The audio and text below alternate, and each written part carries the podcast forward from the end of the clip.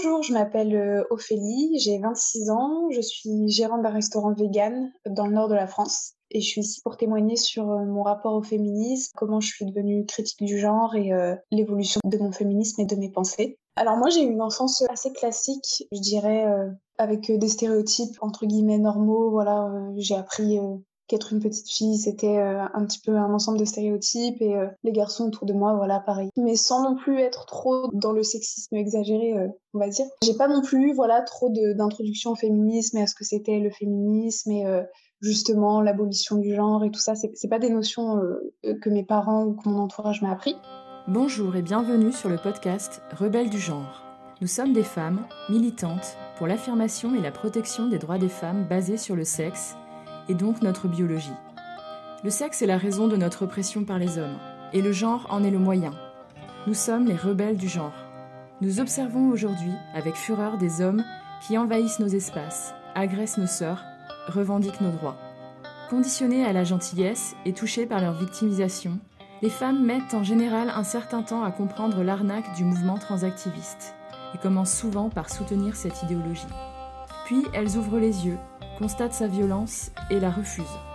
Ce podcast est là pour donner la parole à des femmes qui expliqueront pourquoi et comment elles sont devenues critiques du genre et qui témoignent de leur parcours. Écoutons leurs paroles.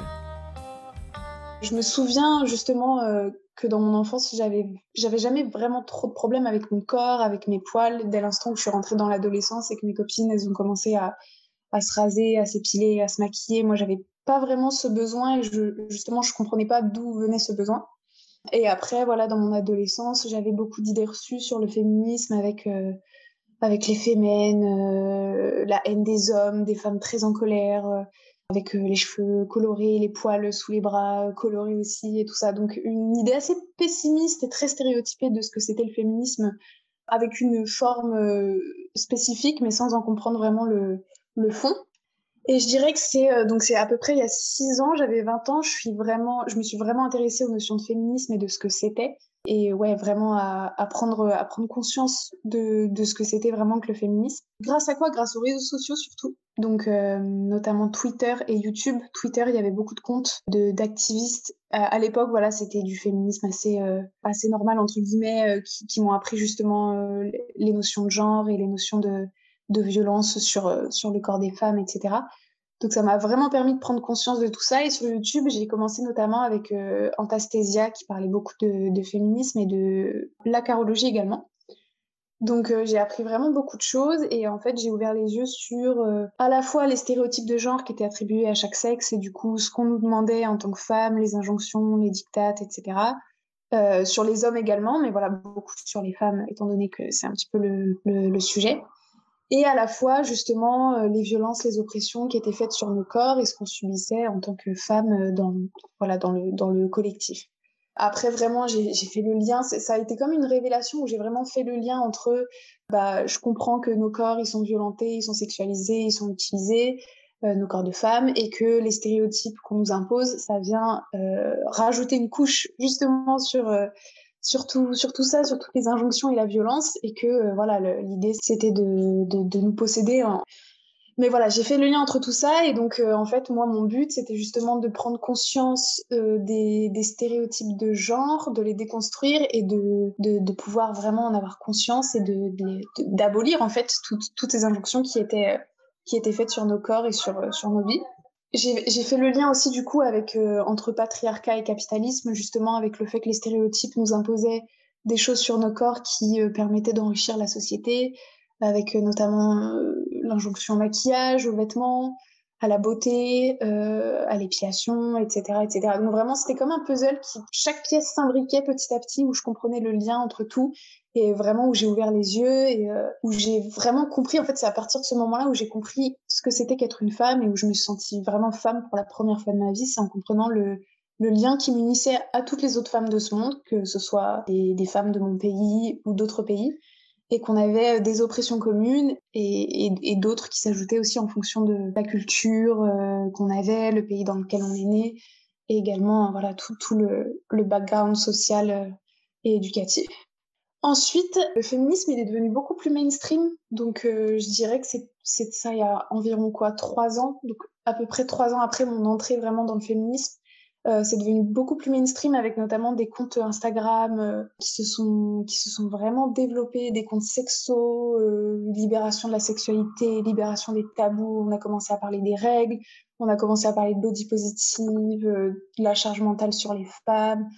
Enfin voilà, beaucoup beaucoup de comptes qui ont popé comme ça. Et moi j'avais déjà un pied un pied dans le féminisme. J'ai pas découvert ce combat via via Instagram et, le, développement de ces de ces comptes-là, mais J'étais contente justement de voir que ça se démocratisait. Et pour moi c'était que du positif parce que ça, ça s'étendait en fait, la parole s'étendait. Instagram, voilà, c'est un réseau social qui est utilisé par euh, aujourd'hui toutes les générations, dont les plus jeunes. Et pour moi ça part, voilà, ça part de la jeunesse euh, pour pouvoir déconstruire le plus tôt possible toutes les injonctions et reconnaître les violences qui nous sont faites j'avais pas encore vent de, des différents mouvements féministes. Je commençais à entendre parler du fait qu'il y avait plusieurs féminismes, mais je comprenais pas en fait cette idée-là. Pour moi, le féminisme, c'était euh, abolir le patriarcat, donc abolir les stéréotypes de genre et arrêter les violences faites, euh, faites sur nos corps, quoi.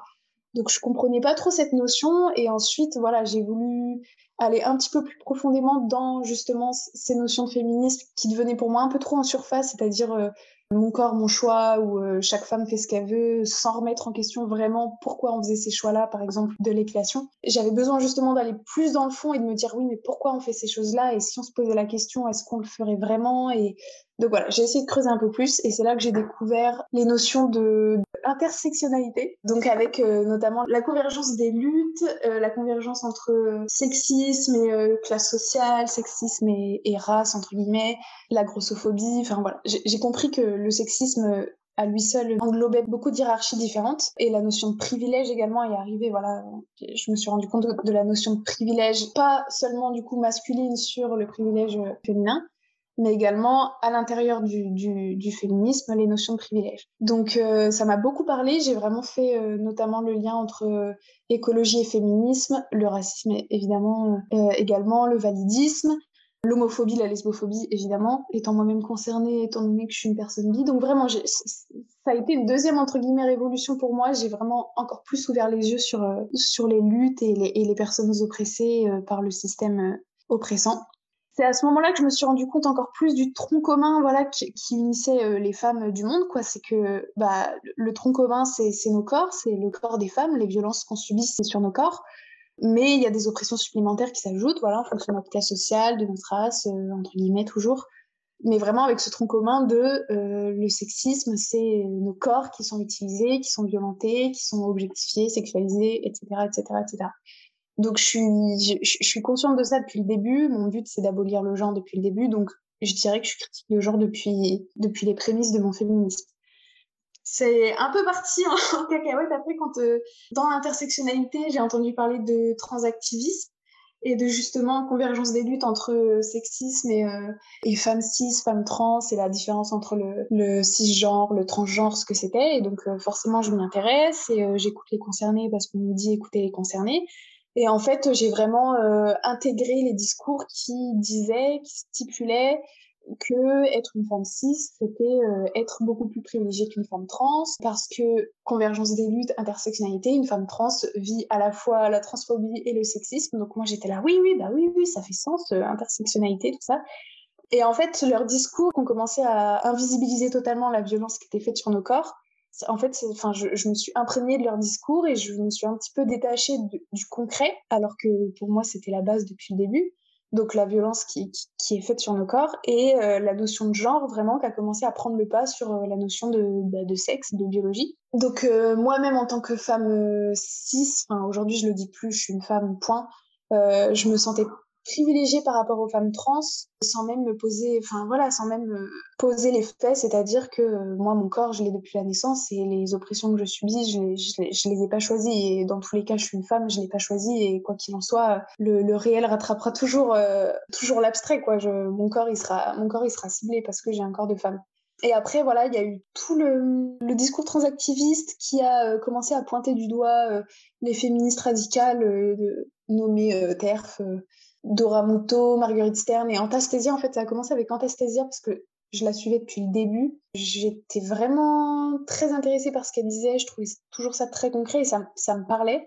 Et en fait, elle avait fait une vidéo où justement elle, réfutait les, accusations qui lui étaient faites euh, sur euh, le fait qu'elle était transphobe parce qu'elle avait osé dire qu'être une femme, c'était c'était lié à la biologie et à pas grand chose d'autre, quoi, et que les stéréotypes de genre ne définissaient pas ce que c'était qu'être une femme. Et je me suis renseignée des deux côtés, en fait, je vois, j'étais d'accord avec ce qu'elle disait dans ses vidéos et sur Twitter, je voyais les gens qui disaient antastésia, transphobe, terf, euh, c'était assez virulent parfois même, enfin, c'était jamais vraiment constructif, je voyais les gens dire euh, il faut cancel Antastasia parce que euh, c'est une terre.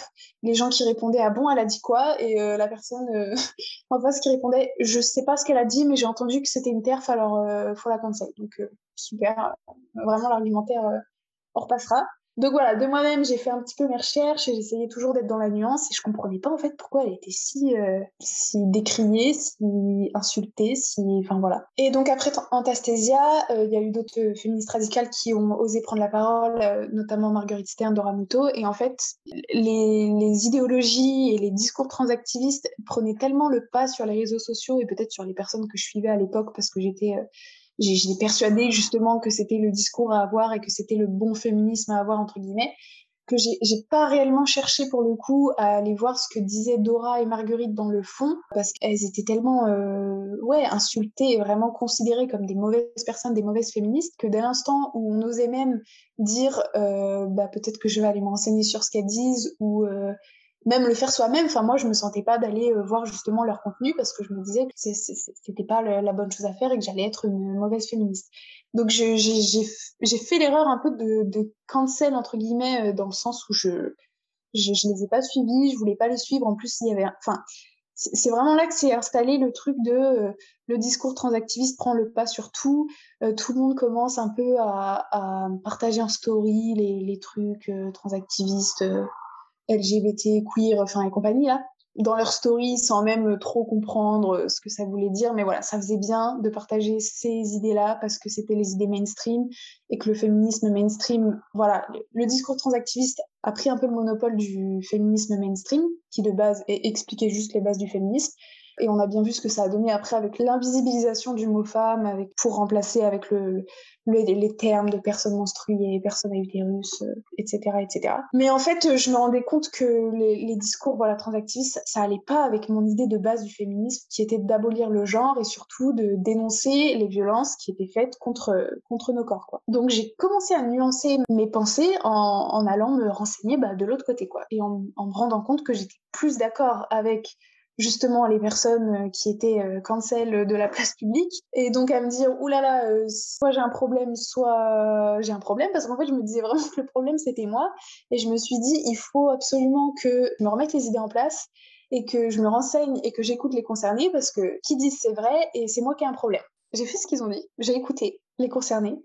Il s'avère que ça a juste confirmé encore plus mon idée de base du féminisme et que je me suis à ce moment-là beaucoup plus rapprochée du féminisme radical et beaucoup, beaucoup, beaucoup plus éloignée euh, de toutes les idées queer, euh, transactivistes, euh, libérales d'ailleurs, oui, voilà, les idées libérales tout simplement. Et ça grâce au fait que j'ai écouté les personnes trans, j'ai écouté les personnes trans, mais je me suis mais je, je, je, je veux pas compter le nombre d'heures que j'ai passé à regarder des vidéos. Bah, YouTube, c'est génial, hein, c'est une mine d'or, on peut, on peut y voir de tout eh ben, j'ai écouté les personnes trans euh, nous parler de leur transition, de leur histoire, de comment elles ont fini par transitionner, pourquoi elles ont transitionné, qu'est-ce que c'est pour eux être une femme, être un homme. Euh, voilà, j'ai passé des heures à écouter des, des dizaines, voire peut-être même des centaines de personnes, peut-être que j'abuse, mais en tout cas des, des, grosses dizaines de personnes, pour me dire c'est moi qui ai un problème, si je les écoute, ça va m'en mettre dans le bon chemin.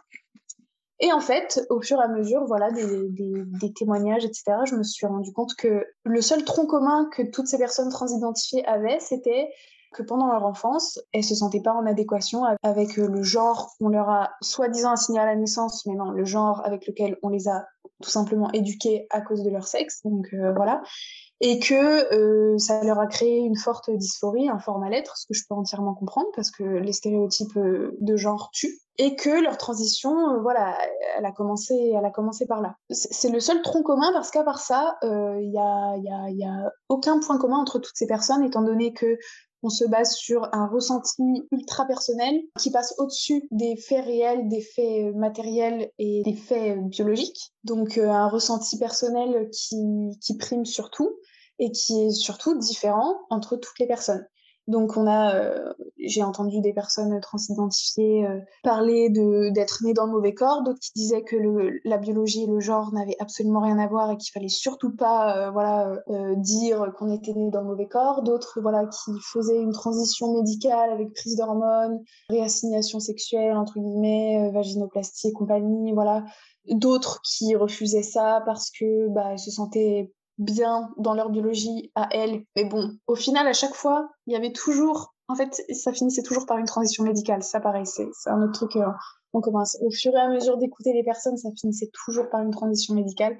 Et donc, on revient euh, quand même au fait de vouloir se retrouver biologiquement, entre guillemets, dans le genre euh, donc vraiment, je me disais, euh, il y a trop de contradictions, je comprends pas, mais je me suis évertuée, je me suis dit, je, sais pas, c'est moi qui suis pas assez ouverte. Et en fait, euh, voilà, pendant tout ce temps-là, c'est pas que je mettais de côté justement la réalité des faits et de la violence euh, et des, oppressions subies vraiment sur, sur nos corps de femmes, mais euh, je me disais que c'était pas ce qui primait, que c'était pas ce qui me définissait en tant que femme. Donc moi-même à ce moment-là, je me suis perdue dans ma propre définition de femme.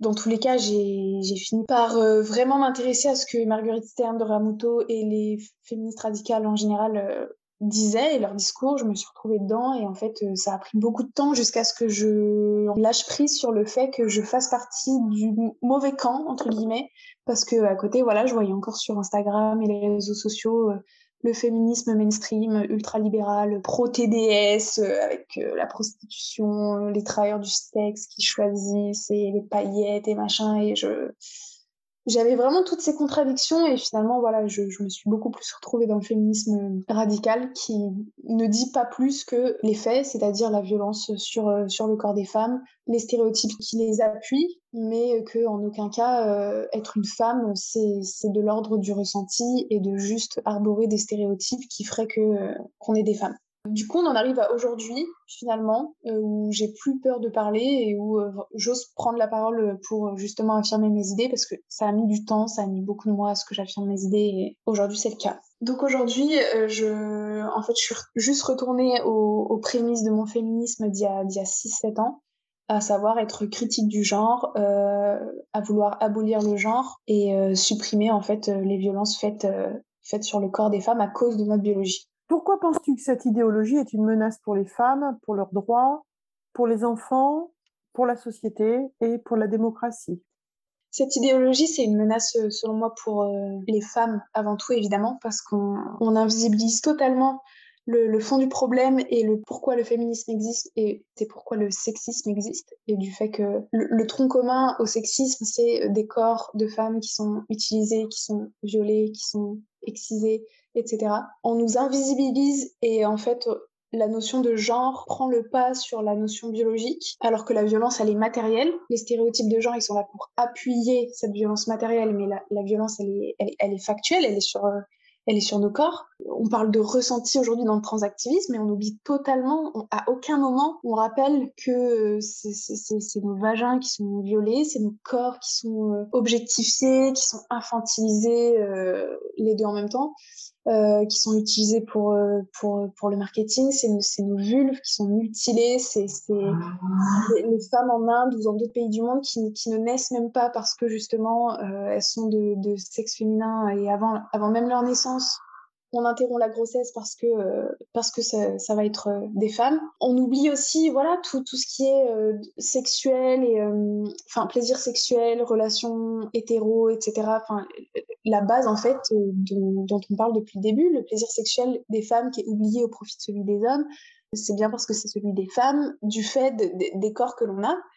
Les personnes menstruées, comme ils disent, bah, c'est en fait c'est nous qui subissons les violences gynécologiques par exemple, les viols et autres violences gynécologiques qui sont subies. Et ça, on ne parle pas d'ordre de ressenti, en fait, on parle de, de, faits, de faits matériels.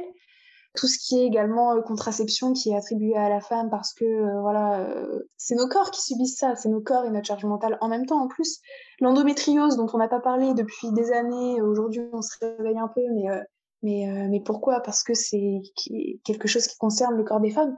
Et tout ça, on l'oublie, on l'oublie en fait. On l'oublie et aujourd'hui, c'est vraiment la notion d'abstrait qui, c'est même pas qui prend le pas sur le concret, c'est que ça écrase le concret et le l'abstrait devient une vérité universelle et le, le concret devient flou et devient euh, remettable en question, alors que l'abstrait hors de question de leur mettre en question. Ça, c'est, enfin, voilà, sinon on est transphobe, au bûcher et, compagnie. Et ça me fait penser du coup au film de Yann Arthus Bertrand qu'il a réalisé, je crois, en 2000, je sais plus, c'était en 2016, un truc comme ça. Je me rappelle plus, 2017. le film s'appelle Women et en fait, il a, il a pris le témoignage de femmes de plus de 50 pays du monde donc euh, tout avec euh, des cultures différentes, euh, des, des, éducations différentes, des, des, des, richesses, des couleurs de peau, tout différent, juste le tronc commun que nous sommes tous, toutes, pardon, des femmes. Et en fait, elle parlait de leurs oppressions et de leur vie et justement des violences qu'elles subissaient, tant au niveau de voilà des, mariages forcés, les agressions sexuelles, les viols, l'excision, le vitriolage aussi, qui consiste à jeter de l'acide sur le visage des femmes pour se venger de choses qu'elles auraient faites euh, et après maternité, sexualité, les règles et tout. Et en fait, ce, film, il m'a, bouleversée quand je l'ai vu à l'époque. Bon, je sais qu'aujourd'hui, il y en a Yann Arthus Bertrand, il y a beaucoup qui auraient à redire sur lui, mais en soi, le film, il est, il est magnifique et en fait, il m'a fait me sentir encore plus connectée aux femmes du monde de par le point commun qu'on a toutes en dehors de tout, tout l'aspect euh, social, sociétal, culturel, voilà, le tronc commun qu'on a et qui, qui nous revient en pleine figure dans tous les cas parce qu'on n'a on pas le choix de, de l'avoir et, et, la société nous fait bien rappeler que nos corps leur appartiennent.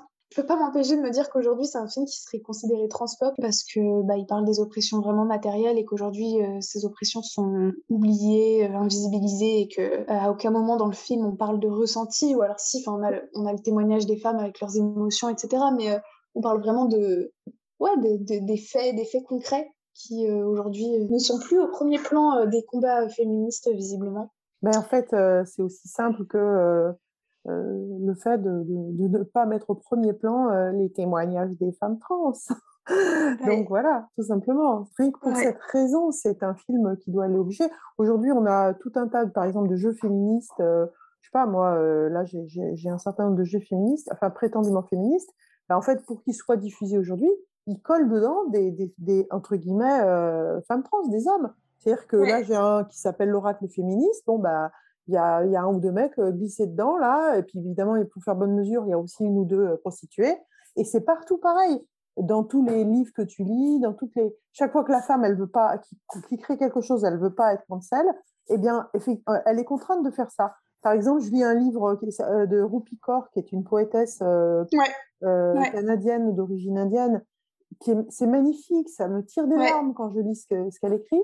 Et pof, page 165, euh, crac, il y a une phrase les femmes trans sont des femmes. Point. Et ensuite, elle repart, et elle repart sur son, surtout. Et en fait, euh, tout simplement, et moi, moi, je le comprends comme une sorte de prise en otage de cette poétesse qui sait que si elle veut pas avoir d'ennui, elle est obligée de, de verser sa soulte. Voilà. Donc, elle a fait une page qui dit euh, les femmes trans sont des, des femmes, point. Et, quand j'ai j'avais envie de pleurer. Je me suis dit, ben, encore une qui a été obligée, en fait, euh, de le dire. Comme si c'était, quand t'es gamin, tu en as un autre qui t'empêche de, de passer, qui te dit péage, et tu dois dire un mot de passe. Et en fait, aujourd'hui, le mot de passe, pour euh, être visible dans les mmh. médias, c'est les femmes trans sont des femmes. Mmh voilà, c'est le mot de passe. Visible dans les médias et visibles de la bonne façon parce qu'aujourd'hui des Stern et Muto elles sont visibles mais elles sont oui mais elles sont presque pas visibles quoi. en fait elles sont pas visibles si tu regardes. Ce sont des femmes de gauche et elles sont visibles dans aucun média de gauche. Aucun média de gauche. Il faut être clair les médias qui aujourd'hui acceptent notre parole sont pas des médias de gauche. Donc en fait il y a une sorte d'OPA sur la gauche par des gens qui sont en fait des ultra-libéraux et qui font taire les femmes. Voilà donc, on ne peut pas dire que Dora ou que Marguerite, elles aient réellement la possibilité de s'exprimer quand ton seul choix, c'est euh, soit tu vas parler euh, à valeur actuelle, soit tu vas parler à, euh, j'en sais rien, moi. je veux pas, je, bon, après, moi, tous les médias, indépendamment de valeur actuelle, il ne faut pas exagérer non plus, ils ont absolument le droit d'exister, c'est pas la question. Mais si tu veux t'adresser un peu à un public large, il n'y a aucune raison que les médias de gauche interdisent la prise de parole. Je veux aussi parler euh, de la tribune qu'avait écrite euh, Pauline Arrigui il y a deux ans, qui disait suffit-il de s'auto-proclamer femme pour en être une?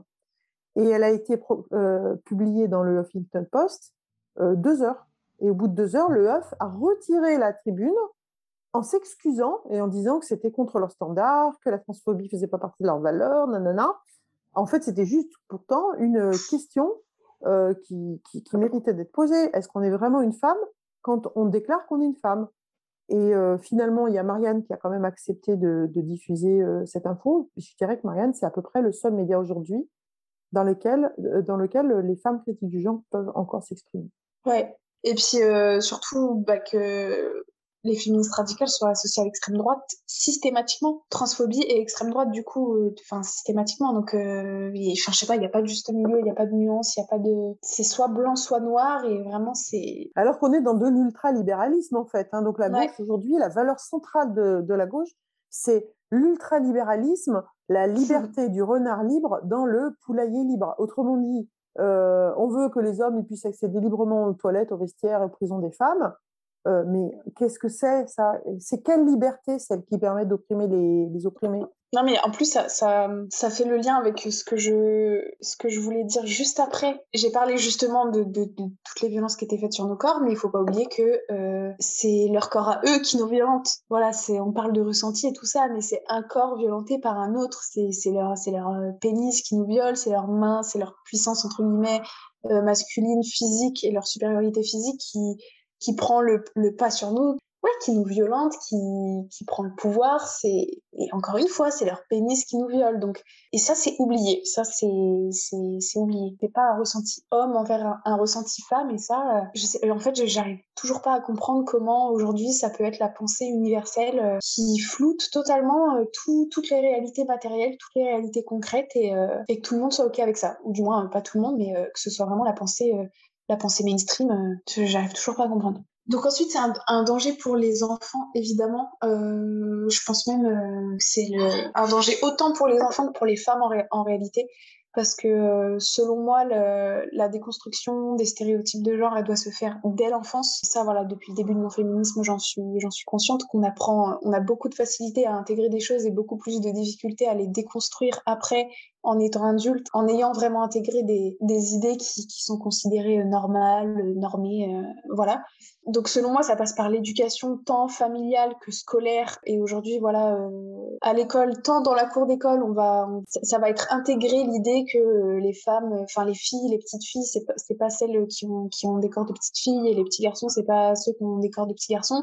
Et à la fois, on, va encore plus insister sur les stéréotypes de genre qui aujourd'hui divisent les filles et les garçons et qui justement euh, aboutissent à encore plus de violence euh, et encore plus de sexisme des hommes sur les femmes. Et en fait, pour moi, voilà, le but du féminisme et de, l'abolition du patriarcat, c'est quand même l'abolition du genre. Et aujourd'hui, on est en train de le, de le, développer encore plus. Cette notion de genre est justement euh, la différence entre euh, une fille euh, sociétalement et un garçon sociétalement. Parce que voilà, on entend aujourd'hui que la dysphorie de genre, bah, ça existe. Oui, ça existe. Je pense que ça a toujours existé. Voilà, moi en tant que petite fille euh, des fois, je me disais que c'était peut-être pas normal que j'aime pas euh, porter des robes parce que j'étais censée porter des robes et que du coup, est-ce que ça fait de moi une vraie petite fille euh, féminine, etc.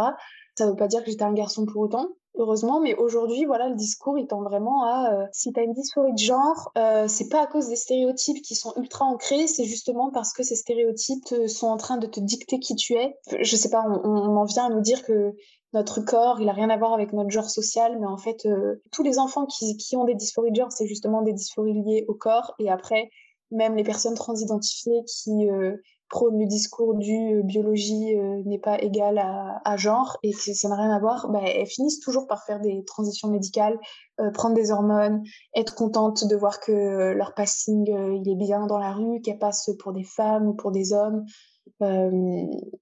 parce qu'en fait sans leur passing euh, bah bah la réalité biologique les rattrape et bah ça reste euh, voilà ça reste leur corps et et quel que soit le les vêtements qu'elles mettent ou, les coiffures qu'elles ont euh, si elles mettent du maquillage ou du vernis voilà nos, corps restent nos corps et le passing pour moi c'est vraiment une vraiment de, la surface quoi. Ouais pour les enfants pour ces raisons là et moi si je fais le parallèle du coup avec l'enfance que j'ai eue et déjà les stéréotypes qui étaient pas mal ancrés on entendait souvent le terme de garçon manqué et puis on entend encore euh, on entend encore pas mal mais vraiment il y avait ce terme de garçon manqué euh, pour les filles euh, pas assez féminines justement moi dans mon féminisme je, me suis toujours battue contre ce terme qui est complètement dégueulasse en disant mais en fait je, déjà on n'utilise pas le terme fille manquée mais garçon manqué, pourquoi? Parce que parce que t'es pas assez féminine, que t'arbores pas tous les stéréotypes de genre féminin.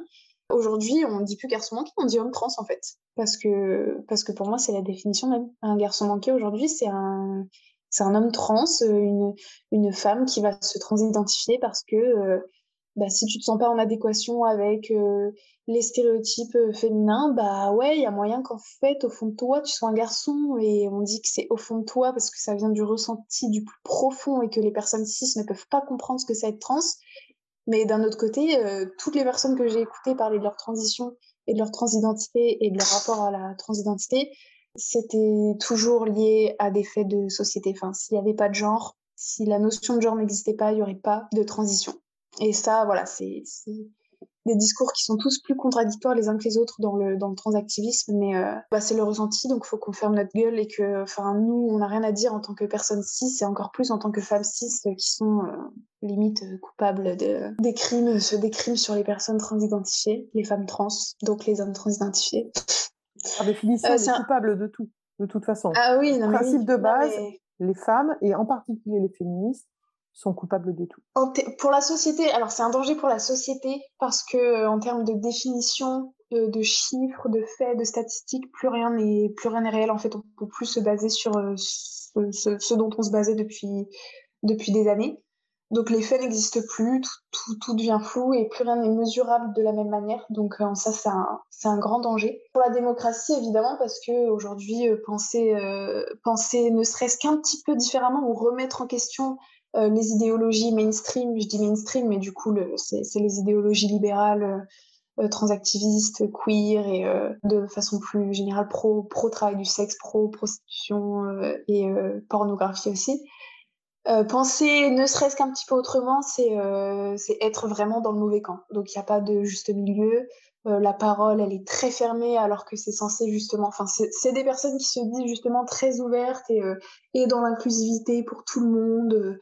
Euh, à base de, de, de, pronoms et de termes, voilà, de non-binarité, etc. Enfin, au nom de l'inclusivité, euh, on est en train de fermer euh, la bouche de beaucoup de personnes, et dont les femmes qui justement prennent enfin la parole et sont enfin écoutées depuis plusieurs années, même si voilà, c'est un combat très lent, euh, très lent à, aboutir. Il y a, y a, plus de place en fait pour la remise en question, pour euh, la nuance. On, pense en fait se déconstruire sur des schémas de société, des injonctions, en allant justement dans ce féminisme euh, et dans, ce, dans, cette idée de théorie du genre, de queer, etc. Mais on s'enfonce en fait dans d'autres dogmes qui nous, qui nous enferment.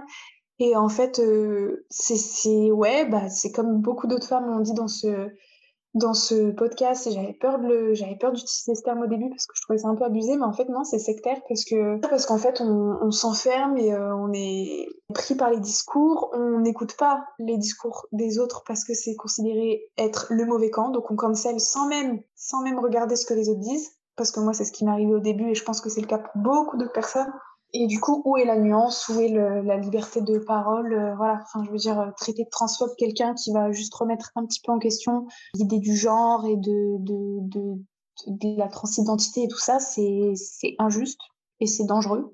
C'est dangereux parce qu'il n'y a plus aucune place pour la liberté de, de parole. Aujourd'hui, qu'est-ce qui t'a décidé à témoigner euh, sous ta réelle identité? Est-ce que tu as déjà subi des pressions, des menaces? Est-ce que tu perçois un danger? Euh, ou est-ce que tu te sais complètement en sécurité pour parler librement? Alors, comme je disais juste avant, j'ai mis longtemps à affirmer mes idées, déjà à me sentir légitime et à pas me sentir euh, une mauvaise personne de penser ce que je pensais, euh, justement à cause de tout, le féminisme libéral qui prend le pas, féminisme libéral entre guillemets, hein, qui prend le pas sur, sur toute autre forme d'idées, notamment féministe radicale. Donc j'ai longtemps eu peur de, parler et, euh, et, de me faire ouais de me faire cancel ou d'être considérée comme une mauvaise féministe alors que bon euh, je sais très bien que enfin ce qui ce justement fait mon féminisme c'est la bienveillance et l'ouverture d'esprit et le fait de pouvoir permettre à, à tout le monde d'être qui il veut être tant les femmes que les hommes d'ailleurs donc en abolissant les stéréotypes de genre et aujourd'hui, j'en ai marre parce qu'en fait, juste, je reviens aux bases de, pourquoi je suis féministe et je, je, vois aucune violence dans, dans, ce que je pense, dans mes propos. Et je trouve ça très injuste de, de, la part des personnes trans identifiées de, de, dire qu'on les tue, qu'on est des personnes mais abjectes, qu'on mérite le bûcher. Enfin, la forme de discrimination, de harcèlement en ligne là qui, est mise sur justement toute pensée qui pourrait remettre en question la leur, elle installe un climat de terreur, un climat de peur. Vraiment, c'est, vraiment abusé. D'où le fait aussi que je comprenne que ce soit dur d'en sortir parce que voilà, on, est dans une société où c'est bien vu de faire partie d'un groupe et euh, quand il y a un groupe qui est supposé avoir la pensée universelle, la bonne pensée, euh, on n'a pas trop envie d'en sortir parce qu'on a envie voilà d'être intégré à, la bonne pensée. Mais aujourd'hui voilà, je, moi je suis convaincue de mes idées, euh, j'estime pas être une mauvaise personne et euh, j'ai pas non plus de personnes dans mon entourage qui pourraient être directement blessées par ce que je dis, dans le sens où je connais pas de, personnes transidentifiées, ni mon entourage familial ni amical n'est concerné par ça, donc j'ai peut-être moins de, enfin je pense que ce serait beaucoup plus remis en question si j'avais des chances de blesser plus directement quelqu'un que, que, j'aime profondément. Euh, je dis pas que mes paroles ne blessent personne dans le sens où bah, justement j'avais peur de, de, parler pendant longtemps parce que euh, c'est des paroles qui sont considérées transphobes par, euh, par une grande partie de la population. Mais aujourd'hui, voilà, j'ose parler et euh, je trouve ça très important de remettre un peu les points sur les i et de faire passer un message à toutes les femmes aussi qui sont dans le, dans le silence, qui osent plus rien dire parce que euh, voilà euh, leurs paroles vont être, euh, vont être transphobes, qui comprennent pas trop non plus vers quel chemin, vers quel chemin le féminisme va. Bah, je voudrais juste être une parole en plus, une voix en plus qui leur dit mais n'ayez pas peur et en fait parlons tous ensemble et enfin à un moment donné il faut faut revenir aux bases et en fait aussi, c'est parce qu'aujourd'hui, je refuse d'être mise dans le même panier que des personnes transphobes, parce que je suis certaine que ça existe, des, personnes haineuses comme les homophobes, euh, voilà, les, racistes, etc. Il, existe des personnes transphobes, mais remettre en question l'idéologie euh, des transactivismes et des queers et du féminisme libéral, ça n'est pas être transphobe, et justement, c'est la prise de parole, c'est vraiment le fait de pouvoir affirmer ça, quoi. As-tu une anecdote à raconter sur un événement qui t'aurait marqué concernant la transidentité ou le transactivisme? Alors j'en ai plein, j'en ai plein, plein, plein, parce qu'en fait, euh, bah, au fur et à mesure de mes écoutes de témoignages, euh, vidéos, podcasts, euh, articles, réseaux sociaux, bah, de des personnes concernées, donc des personnes transidentifiées, j'ai vraiment pu, j'ai pu noter tellement de, à la fois de contradictions et à la fois de, de, de paroles absurdes et même dangereuses en fait pour pour certaines ça a commencé vachement avec euh, Olivia euh, Siapa, anciennement Olivier Siapa, voilà, euh, qui, bah, pour le coup, qui a beaucoup parlé de, bah, de, sa, de sa transition sur les réseaux sociaux et qui, qui le médiatise beaucoup, beaucoup, notamment sa, son épilation au laser pour être une vraie femme sans aucun poil sur le poil. corps, bien entendu.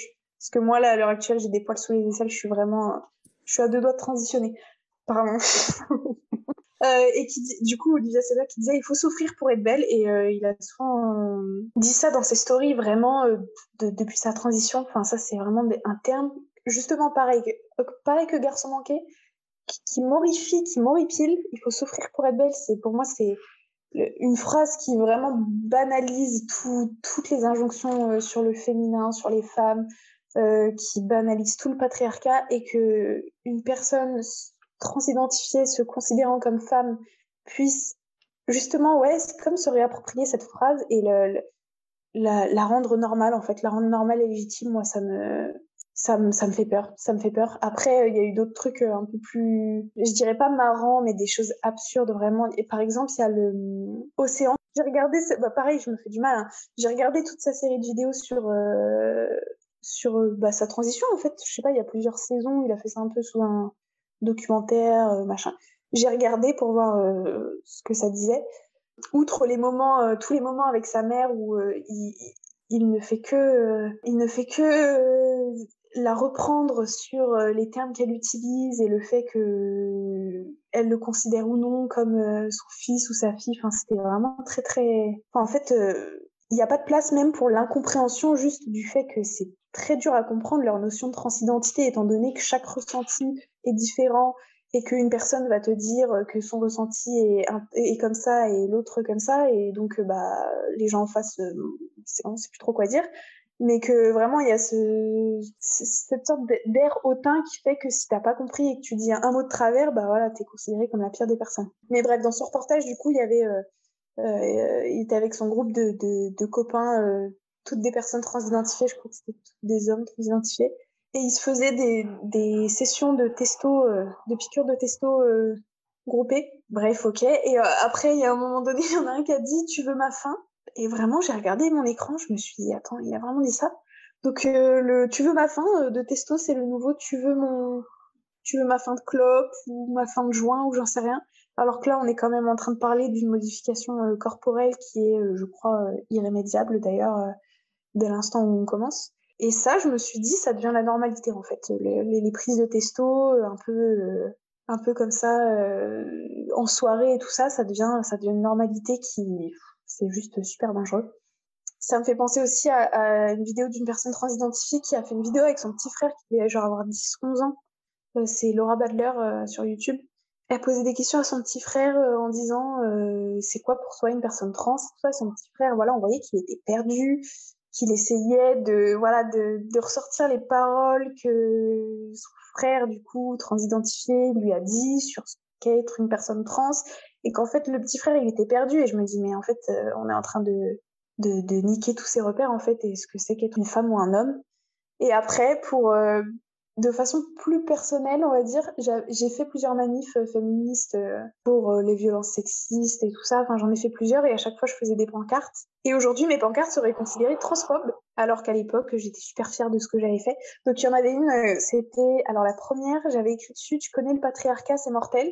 Le haut de mortel, je l'ai fait en forme de vulve, du coup, et en rouge aussi pour montrer, enfin, pour démontrer la violence et tout ça. Tout le monde l'avait adoré d'ailleurs. J'étais trop contente de mon entre guillemets, jeu de mots, un peu dérision et tout ça.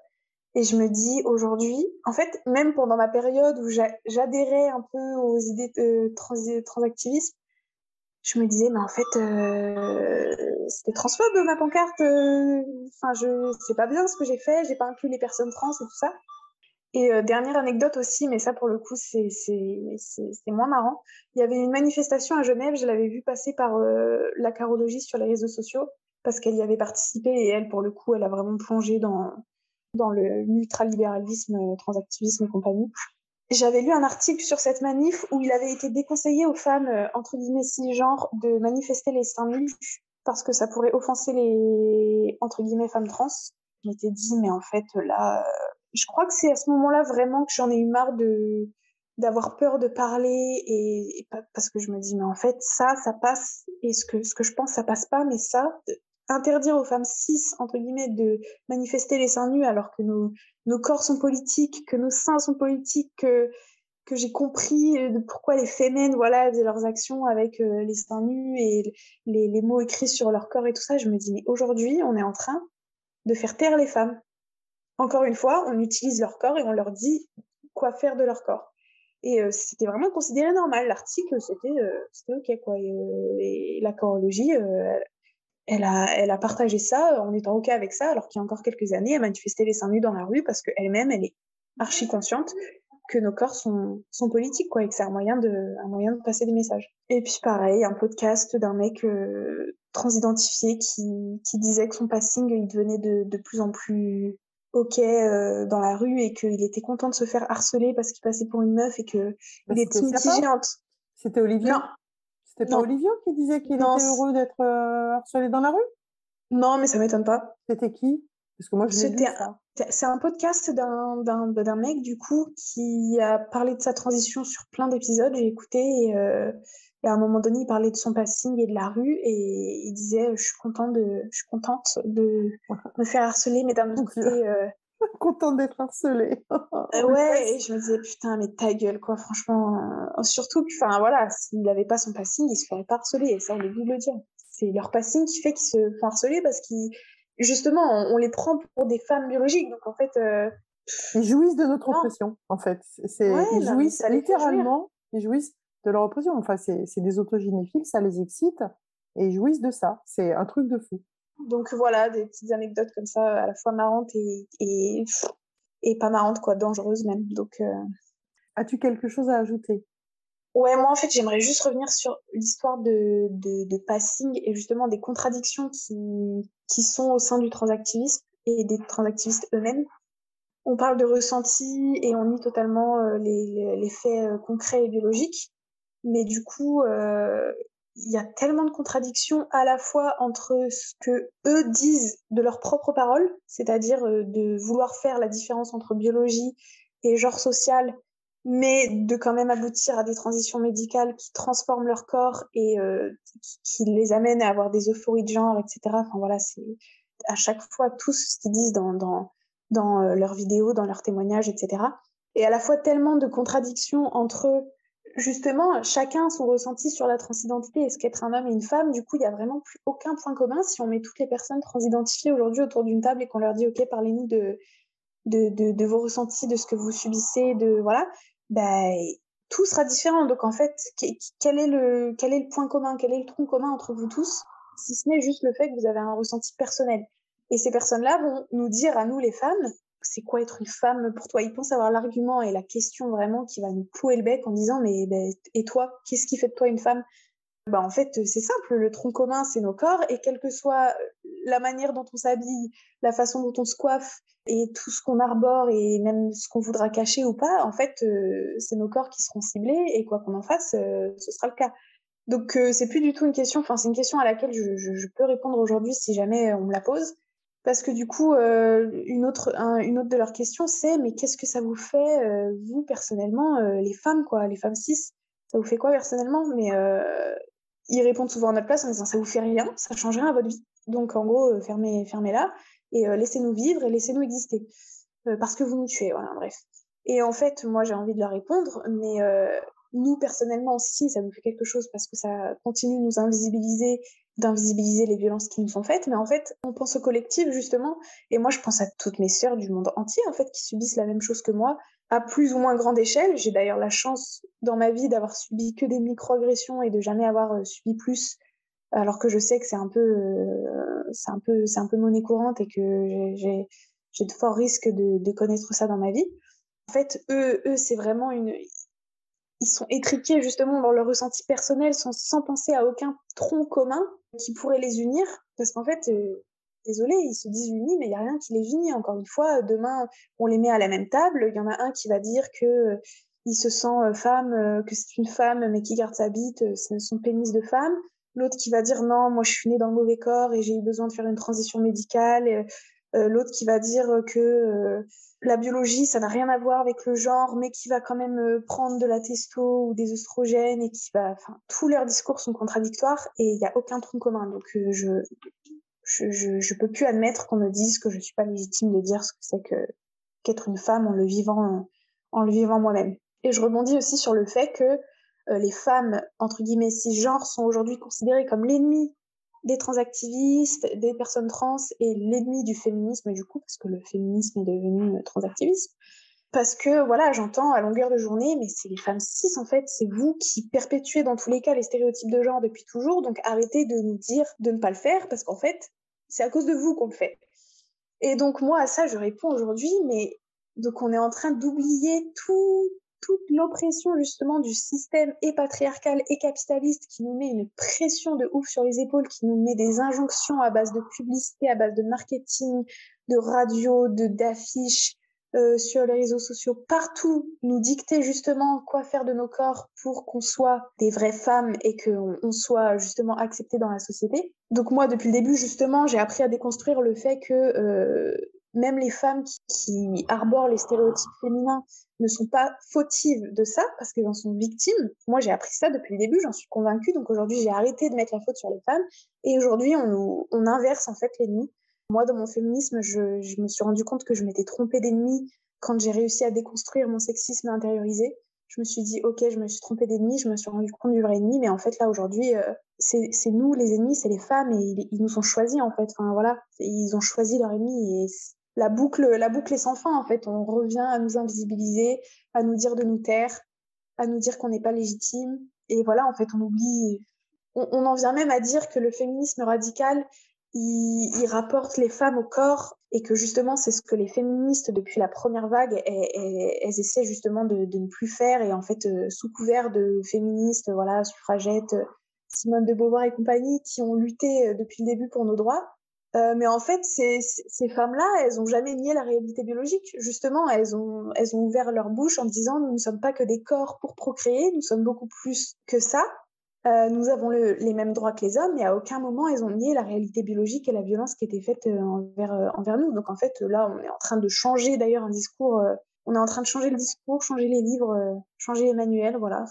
Et ça me fait penser aussi du coup euh, peut-être, je sais pas si c'est dans les anecdotes euh, sur le transactivisme, mais j'avais vu que Ag Aggressively Trans, il s'était offusqué du fait qu'on veuille remettre les clitoris dans les manuels scolaires parce que ça oppresserait euh, les femmes trans, alors que c'est un combat depuis des années justement d'arrêter d'invisibiliser le corps des femmes et de enfin mettre ce clitoris là où il faut, c'est-à-dire le montrer parce qu'il existe et que depuis des années on le montre pas, on dit qu'il n'existe pas et aujourd'hui, certaines, euh, certains hommes transidentifiés disent non, il, bah, en fait, il faut pas le mettre parce que ça nous oppresse nous.